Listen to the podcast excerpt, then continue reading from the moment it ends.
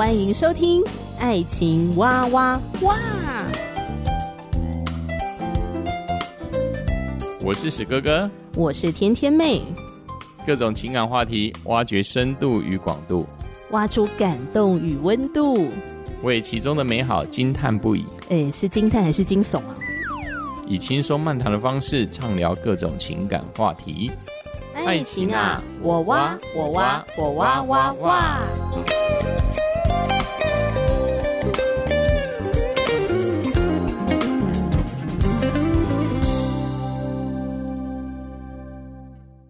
嗨，亲爱的听众朋友，我是天天妹，欢迎你收听《爱情哇哇哇》。今天要跟我们一起在节目里面来挖掘爱情深度与广度、感动与温度的夫妻档，就是 Really、Eva，欢迎两位。大家好，大家好，天天妹你好，各位观众朋友大家好，大家好。你知道最近呢，常常都会听到一句话，哎，其实应该也不是最近啦，我觉得近几年就有一个梗，那那个梗呢，就是啊。有一种猫是别人家的猫，有一种小孩是别人家的小孩，有一种丈夫或妻子是别人家的丈夫跟妻子，有一种幸福是别人家的。嗯，就是那个你知道吗？啊、对对对对对，酸酸的，然后带着一种哦，好羡慕哦，为什么我渴望的都没有发生在我的身上呢？没有发生在我的家庭呢？都是在别人的家庭。嗯，我知道两位你们生三三个小孩嘛？对。在家自学，对，所以你们有很多时间要相处在一起，没错。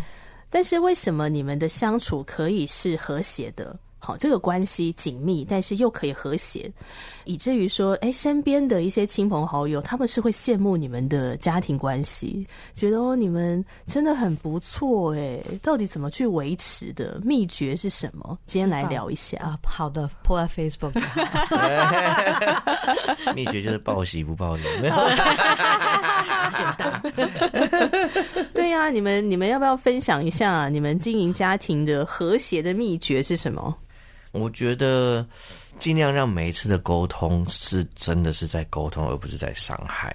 我觉得这个是至少我很努力在控管的事情。嗯，哎，可是真的很多夫妻就是本来就想说，对，我们要认真的沟通，我们不要伤害彼此。但是为什么沟通到最后就伤害彼此了？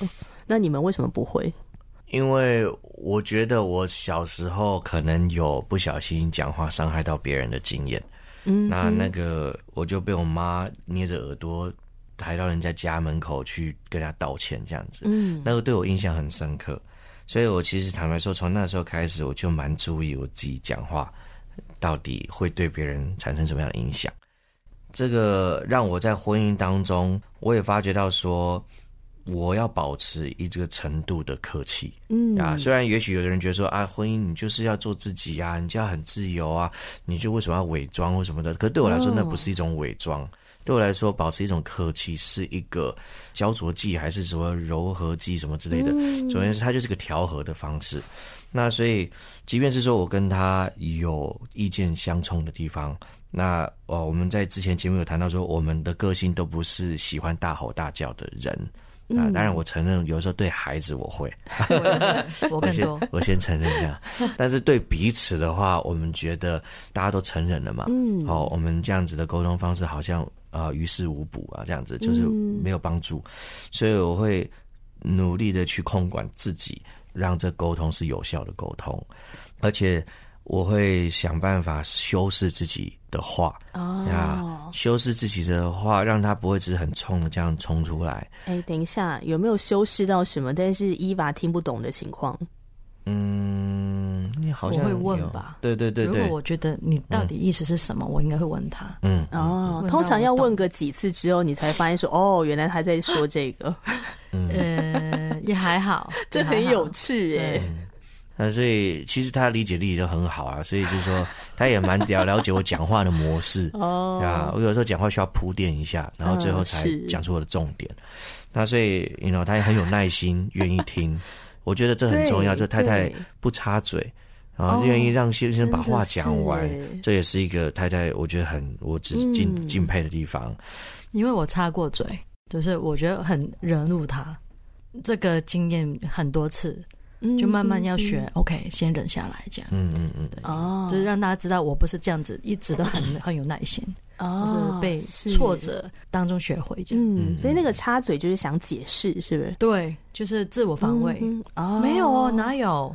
不是这样子的哦。那这个会惹怒 Ray，这就会让我话讲不下去，然后我就会跟他说，我还没有讲完。他说：“你先听我把我的感受讲完。”这么冷静的表达哦，可以，好厉害耶！这种境界，就感谢上帝，这都是上帝调整我啦。嗯呀，但是我觉得我也慢慢学会到说，太太可以有她的诠释，每一个人都可以有他的诠释，但那个对事件的诠释不代表是这个事件的真相。你知道，就是我是一个很求真相的人。呀，所以我讲话就是讲真相这样子，那尽量了哈。那你说客观的事实，对对，客观的事实呀，可能很多男性都差不多，会比较力求客观一点。没有不一定哦，真的吗？OK 呀，那是你。OK，好，我也是在慢慢学习，因为有时候他讲的是可能我对我来说不是客观的事实，嗯哼呀，但是有时候我也会插嘴。就会说，嗯，你这样讲，我觉得不正确。但是他就会提醒我说，我在陈述我的感受，哎，我很主观的感受，你让我讲完嘛。然后我就说，哦，好，我就努力的把它听完，这样子呀。呃，我们以前沟通常常会遇到鬼打墙的一个状况，怎么说怎么说？哎，对，就是啊，我会很想要帮助他。帮助他是怎样？就是说他在情绪的低潮的时候，嗯，然后我就会很想要说把他从坑里面拉出来。哦，我就很想说，哎，你救我，对，救他，就是你不要这么想哦，你不要去那种感受，你这样想就不不是事实啊，啊等等的。可是当我在试着把他从这沮丧或是忧郁的坑中拉出来的时候，往往他会很大的反弹，就说我就是想要目前待在这个坑里面。然后我就是想要陈述我的感受，好，我知道不一定代表事实，但是这就是我的感觉。你可不可以让我讲完或尊重我？那我就我花了很多时间去很多年，然后去去理解、去学习。哦，原来你要的不是我把你拉出来，你要我是陪你在那坑里泡一下这样子。所以我甚至很笨的说。他其实也很愿意手把手的教我啊，就是说，呃，我说那你要我怎么样做才能够让你觉得我陪你在坑中？这是对白吗？这样子，对对对，他你就很手把手的教我说，你就重复我讲的话就好。好，拍手，对对对对，对。他说，所以直接就实际演练的话，就是说，我觉得那个人超讨厌的，或者说我觉得我现在超难过的，那我就要说，嗯，那个人超讨厌，那个人真的你很难过，就大概就是嗯，然后就回应他，我就虽然他知道我可能只是在操练呀，可是我觉得他也很愿意接纳我还在学习操练的过程，就是好，总算你有试着陪我在坑里呀，我觉得也是谢谢他的接纳。好棒哦！有没有什么想回应的？我是觉得那个时候还没有解决 这个模式的时候，真的会有一种很大的孤独感。嗯、就是当我还在情绪里面的时候，我需要待一下，而且我需要你可以，因为你是我最亲近的人，是你不需要怎样解决，嗯、我只是需要你知道我在哪里。哦、可是他好像觉得你不应，你不需要在那边啊。你可以过来光明的这一边，你那边很暗呢。要把绳子丢下来抓着，我就不要把绳子丢掉，不要嘛！我现在就是要待在这边一下下，我会出来。就是我后来才会，一开始是生气，只有生气，我有说不清楚为什么生气。他觉得你生什么气啊？我要帮助你，我爱你啊，我在爱你呢。可是我说我不要这个啊，你要什么我就说不出来。后来很多次之后，我才说这样你会让我觉得你不了解我。说的好棒哦，然后他才说哈，那你要我了解你什么？嗯，然后这样问题我又可以回答说 OK，那我现在是怎样怎样怎样？嗯，请你了解我现在就是这样哦，然后把你的需求表达出来。对，你可以讲这一句话 A，然后再讲 B，哦，然后我就会觉得感受到你爱我，安慰我，所以这个鬼打墙的情况就比较好转，是吗？对，慢慢就好转一点。嗯，对，不代表说马上就他的出现就马上让我觉得安慰，因为我还是需要点时间。可是他至少已经说 OK，你就待在那边嘛，你安心待在那边。他就是一种，嗯、我觉得是一种信任，好是、哦、相信你太太你会出来。嗯嗯，哎，我觉得这也是一个感情上面的真假。我觉得对啊，就相信要要相信太太，嗯，能够有能力自己出来。因为我觉得我的倾向是啊，我想要扮演那个所谓他的救主或他英雄。哎，我我讲一句话点醒你，哎，你出来了哈，我的功劳。那我觉得我要去克服这种试探。慢慢地体会啦，就是很多在辅导的过程当中，不一定是辅导自己的太太，有的时候是陪伴别人的时候，或者自己在被陪伴的时候，我就慢慢理解到说，我们人没有办法做彼此的英雄啊，真正的救主只有耶稣啊，嗯、啊，那我必须要相信耶稣可以救我太太，哦，帮助我太太，甚至我也要相信我太太自己本身能够靠着耶稣得到医治，能够被点醒。那我呢，我就要我就是要。做一个陪伴的角色啊，甚至是话少讲一点，答案给少一点，然后就是陪伴他，然后相信他，相信上帝有能力会帮助他自己化解心中的这些疙瘩，这样子。嗯，哇，谢谢你们分享这段血泪史，我觉得可以帮助到很多的情侣档、夫妻档，真的，因为真的太多两性沟通，真的鬼打墙哎，是。嗯彼此都不了解对方到底真正在说什么，还有要的到底是什么，然后没有给到对的东西，真的。哦，所以就会那个鬼打墙出来这样子。对对，对，嗯，在这个婚姻十三年里面，有没有什么，就是说你们会沟通一个，就是什么事情不能做，什么话不能讲之类的吗？离婚不能讲。啊，离婚不能讲，嗯，这种好像会要分离的，对，这种话就不能讲。可是我们好像有讲。还是有会失控的时候啦，对，还是就是有情绪来的时候，真的很严重的时候，嗯，就会，但是用一种试探的语气，嗯，要不要？不然我们就怎样怎样，嗯，并没有说啊，我们离婚，我们没有这样子，好像给他一个最后通牒，对对对对对，呀，那是情绪中啊，嗯嗯嗯，就是可能就是说，我们这样的话可能很难走下去，嗯。呀。啊，就是比较委婉的说法吧，而不是就是像他说的那样，嗯、我们不会把话直接喷出来这样。我觉得在聆听你们分享你们那个家庭和谐的秘诀的时候，我有一个很深的感受到，就是说，因为家人的关系紧密的时候，每一个人每天会遇到各种大大小小不同的事情，你就会产生各种的情绪，所以要怎么样去面对跟处理？好，接住这个情绪，嗯，其实真的是还蛮重要的，嗯哦，特别你们又有三个小孩，嗯、在面对家人的各种情绪，你们是怎么去处理的？啊、呃，面对，我觉得首先先处理自己的情绪，哦，处理自己的，控制不了小孩，嗯、至少控制得了自己。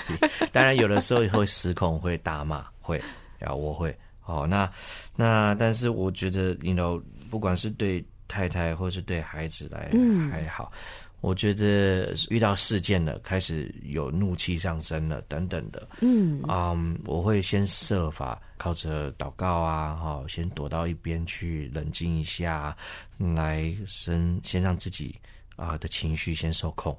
那、嗯、自己情绪受控以后，也许就比较能够冷静的、理性的来处理啊另外一个人的情绪呀。嗯、我觉得，对啊，婚姻本身就是一个。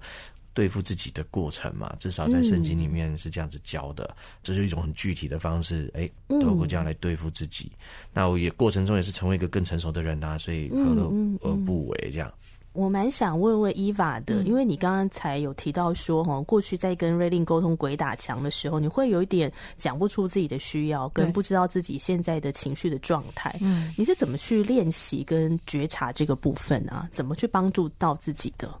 因为很多次都鬼打墙，可是我不想要继续打下去嘛，嗯、就尝试，真的是神恩典吧。就是有时候情有情绪，可是却不能思考的状况。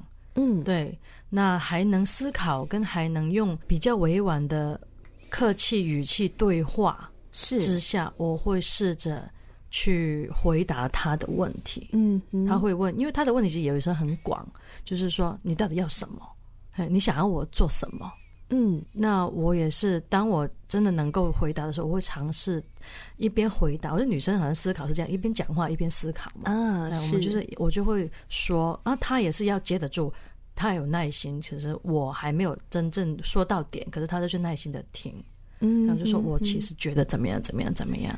那也许我就会突然间有个想法说啊，不然你可以下一次这样子。跟我讲这句话，嗯，你试试看看，我可能会觉得比较舒服一点。哦、对，也是一种试验性的。其实真的不知道答案，因为每个人都不一样。嗯，对。那所以就是透过这样子，能够我觉得那克制自己的情绪，稍还是有情绪，可是对，能够尽量对话，用话语来来来沟通，嗯、那个很很关键。嗯、至少可能十句情绪话里面，可能有半句是可以帮助我们走到下一步，解开一些的。对，是是，你们觉得还有什么秘诀是你们可以维持家庭和谐关系的？我觉得就像刚伊娃讲的，有一个秘诀啊、呃，这个可能就是对女生比较挑战一点。嗯，就是呢，我觉得一般的女生好像会比较期待先生要自动懂，好像先生要能够不用我提点，嗯、不用我讲的那么白，不用我真的把规则讲出来，把这个你该讲什么讲出来，他才会懂。嗯、我觉得。啊、呃，好像也许有一些女子哈，就是会觉得说，哎、嗯，如果我先生自己懂了，那哇，我超幸福啊！那确实没错，但是我觉得我太太似乎她，你能放下这个标准，然后接受接受男人就是那么 笨很棒，对啊，点赞，男人就是需要你很清楚给他指令哦，嗯、原来你要我这个时候讲这种话哦，原来你要我接着回应你啊，所以他放下了这样子的一个期待。就是就把我当 一个孩子，就笨男人一样，就是教我该怎么说，而不是期待我，你怎么不懂，你怎么不自己领悟？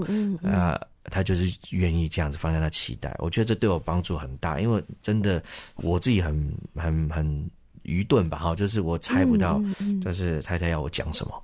或者是做什么？嗯嗯，嗯我觉得很棒哎，因为我跟我先生在沟通的时候，我们都会说：“那你希望我怎么做，会让你的感受会更好？”嗯、哦，很好的问题。嗯，嗯，嗯，对啊，对啊，我做什么会让你觉得被爱、被尊重？嗯、呃，因为我们可能每个人做事方式不一样嘛，想法也不一样，这个很容易就会踩到对方的雷呀、啊。那你如果可以把它讲清楚的话，嗯，哎，那这样我们是不是就会可以协调的就更方便一点？不会这么心累嘛？我要去猜呀、啊，或干嘛这样子？没错哦，所以哎，我觉得伊法真的很棒哎，就你愿意做这样的一个调整，去突破，心死了，不要再期待，男人无法做到。嗯，然后我曾经听过一个传道人哦，在分享那个创世纪啊，上帝创造亚当夏娃嘛。然后创造亚当的时候就说：“那人独居不好，我要为他造一个配偶来帮助他。”那这个传道人在解释这段经文的时候，他有一个角度，我觉得很有意思。我觉得广大的姐妹们可以想一想哈，他解释的角度呢，就是说哈，这个帮助者呢，你不只是帮助先生完成上帝在他生命中的旨意，你也是帮助先生让他知道怎么样来爱你，嗯，让你可以成为一个被疼爱的太太。嗯，哦，这个角度我真的是很欣赏，真的，对对对，因为先生跟我们是不一样的生物嘛，虽然我们都是人，但是我们非常的不一样。那怎么样帮助对方来爱我们，让我们觉得哦有被疼爱的感觉，让我们觉得哎、嗯、你这样做会让我有幸福的感觉是蛮重要。对，对，那我也很想跟你们聊聊你们的家庭礼拜，因为透过你们的频道看到你们非常坚持在做这个事情。嗯，为什么会当初有这个想法？呃，因为我们觉得啊、呃，信仰的传承是我跟伊娃共事中最重要的事情之一。嗯呀，那啊、呃，我觉得不希望我们的孩子们长大了以后跟我们在价值观上面有很大的冲突。我我们希望是说啊，能够从小跟他们分享上帝的话，然后也一起在主里成长。嗯，那啊，我觉得这也有很大的好处，就是 you know 家庭礼拜啊、呃，老公或太太势必要来讲神的话嘛，来解释一下。那这就是不光是对我们自己是提醒。也是帮助我们自己监督自己说到做到，当然它有一一定难啊，不容易。可是我觉得在这个过程当中，我们跟孩子们有很多蛮深入的互动跟交流，就会问比较深入的问题。那我觉得这都是很宝贵的家庭回忆、家庭经验。那我确实也感觉到孩子们也很喜欢，对啊，所以我们就坚持下去。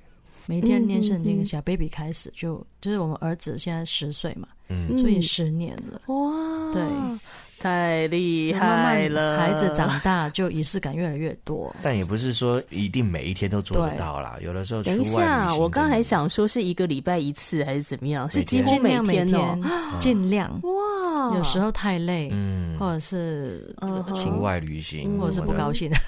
因为天天妹呢有帮另外一个家庭教育单位做节目哈，我们那个频道叫做 iFamily 谈心事。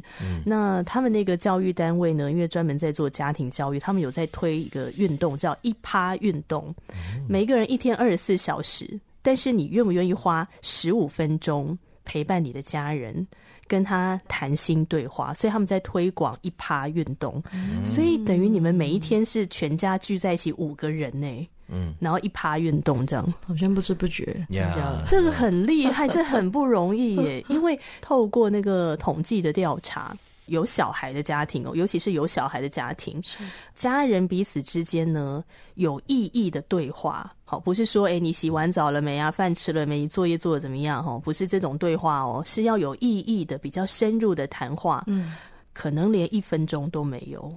要坚持家庭礼拜是非常不容易的事情哎，我真的整个佩服。就嗯，也容许一些一些会失望的时刻，嗯，然后就是我们也去参考很多家庭礼拜的人啊，或是教学啊等等的。嗯、那其实我觉得啊、呃，重点是不要把家庭礼拜理想化，嗯，然后因为真的在现实生活中，家庭礼拜的时候，孩子们就爬来爬去，叫来叫去。然后就是很难，大家做好岔开话题。对对对对，很难大家做，就大家就是一定岔开话题啊，不专心啊，等等的讲东讲西的。嗯，那我们常常会觉得说啊，这跟我理想中的家庭礼拜差太多了，礼拜者就是放弃了。是，那我觉得啊、呃，我们要接受啊、呃，我认为啊，至少我们家接受了这个事实，嗯、就是家庭礼拜不是永远都是那么有规矩的。嗯嗯，很多时候是没规矩的。但是呢，就是没关系，你就是讲神的话。是、哦，那尽量让他们啊专、呃、心听啊，没办法要求那就算了，那就是至少把话讲出来，嗯、然后然后听多少就多少，对，听多少多少。那神的话自己会做他的工作、哦、呀，我甚至也许解释的不好，甚至我自己不懂啊，但是就让上帝的话。你要做他的工作，嗯，那你真的是我相信神会工作，神会动工，嗯，那啊、呃，而且孩子们也会知道说，诶，虽然我们再怎么累，再怎么吵等等的啊、呃，基本上这个是一个几乎每天会做的事情，啊，那他们也会知道说神的话在我们家的分量，那我觉得光是这一点，他们知道神的话在我们家是有分量的。我觉得就值得了。嗯，是是，因为今天录音的时候，小孩在另外一个空间嘛。嗯、但我印象就是说，我们私底下在通电话的时候，因为开扩音，所以我就问三个孩子说：“怎么样？你们喜欢家庭礼拜时间吗？”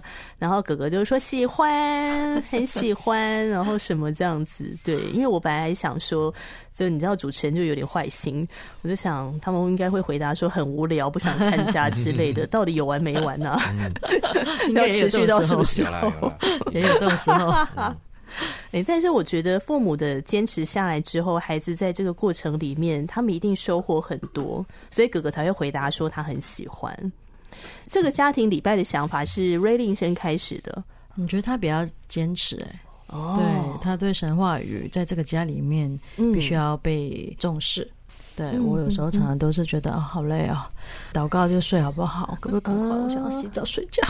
有时候他真的，可是他比我累。有时候，嗯、对，可是他还是没关系，我们还是讲五分钟也好，很短，讲、嗯、完了，好，孩子们听到了，好，好，我们一起祷告。因为我们没有很仪式感，不是说大家一定要好像什么坐在一起啊？对对对对，我们就是晚上的话，我们是大家就是。大家基本上都躺好了，好了哦、我们也不会叫他们爬起来坐好，不会，就大家是躺着，什么姿势都可以。嘿，然后我们就是唱一首诗歌，可能很短，就一个小、嗯、一小段而已。唱完那个一小段诗歌，可能才三十秒就唱完。然后呢，我们就会。翻开圣经，或者是说，你知道现在圣经软体有很多读经的那个灵修材料嘛？是哦，那我们就可能用那个灵修材料来念那一段灵修文章，嗯，然后还有这个经文解释一下那个意思，讨论一下。那很多的时候，孩子们根本也累到，那不会什么反应。那有的时候很。宝贵的时候是他们会有反应，然后就会有一些沟通交流。嗯、那然后我们就这样子，哦，结束以后，然后三个孩子轮流祷告。那有很多的时候就是孩子们就说：“我今天不想祷告，我不要。”好，那没关系，也不要要求，就是、嗯、这也很真实的反应。对对对，那我们就是好，那反正大家谁要祷告就祷告，然后最后就是父母总结祷告。我们的晚上流程是这样。嗯、那白天的话，我们就是利用早餐的时间，大家一起吃早餐。那也是一样，我们可能有一段时间，我们就是读真言，可能一一天呢就是读一节或两节，然后就来讨论、嗯、啊，这个是什么意思？那早餐大家精神好的时候，比较容易发表意见，嗯，孩子们就比较踊跃，就嘴巴满满的这样子。对对对对，哦、那呃，真言念完以后，我们现在用另外一本书，就是也是一个啊蔡牧师画的一个漫画。嗯嗯啊，蔡颂辉牧师，对蔡颂辉牧师，对对对对，是蔡颂辉牧师画的那个福音漫画啊，那个就很好，孩子们喜欢的又浅显易懂的教材啊。这个我们是从董家华牧师身上学的，他也是这样子带。那我觉得这个孩子都很喜欢，然后就可以有很深入的讨论，嗯嗯，所以这都可以给大家参考。我有个好奇的地方哦，像有些父母啊，可能也想要做这种哦，家庭成员一起聚会的分享神的话的时间，嗯、但是他们会遇到一个困难点，或者说他们心里面的一个想法，嗯，孩子年纪这么小，他们听得懂吗？他们可以理解吗？嗯、像你们三个孩子现在年纪几岁啊？呃，六岁、八岁跟十岁。跟他们讨论，比如说真言这句话，或者说蔡松辉牧师的这个呃福音漫画。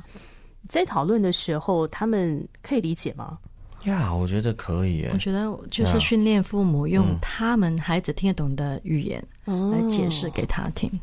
嗯，对，就是在这个过程里面，他们我们有时候也会讲到什么啊，服饰不要只是啊服饰给别人看，要为主而做。那这个其实对他们来说没有什么概念嘛，因为他们还小。嗯、可是我们还是可以用一个比喻的方法，哎，不是人家跟你说拍拍手哦，哦，而是说啊，上帝说知道看到你很认真的预备，嗯，这样可是他们就会慢慢知道。而且我觉得是一种氛围吧，就算两岁三岁的孩子照样讲，他会知道，他会讲耶稣，他会祷告。嗯，其实他们慢慢累积，就像学语言其实一样的，你累积越来越多，他们就是放进去，嗯嗯嗯、他不一定可以表达出来，哦、没有关系，就是一个很开心的家庭时间。对耶，我也觉得那是一个累积的一个过程。对，它是需要一个时间的，让他慢慢在这个氛围的里面去学习。呃，像我们有一段时间直接念圣经嘛，就是罗马书。然后哥林多前书后书这样子，只逐章逐节的这样每天晚上念一段念一段。那当然坦白说，六岁的小孩恐怕听不懂。嗯，啊，即便我努力的解释了，啊，那但是我觉得可能十岁的儿子可以理解了，他甚至可以举一反三。啊，那啊，我就觉得说，嗯，没关系，you know，虽然六岁的孩那个孩子听不懂，但是没关系，他就是陪着家人做这样子的一个尊重这样子的一个仪式。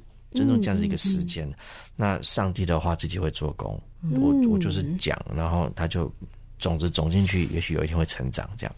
哇，今天再次访问 Raelynn 跟 Eva，所以有一种幸福叫别人家的吗？不是的，你们家也可以很幸福，一定可以的。是，希望今天的分享呢，能够让听众朋友也可以想一想，你要怎么样经营你的家庭呢？怎么样让它变得更幸福呢？也许在沟通上面可以做一些突破，有些调整跟改变。那如果是基督徒的家庭，也许可以试试看这样的一个家庭礼拜时间，呃，长期积累下来，你会看到不一样的一个可能性。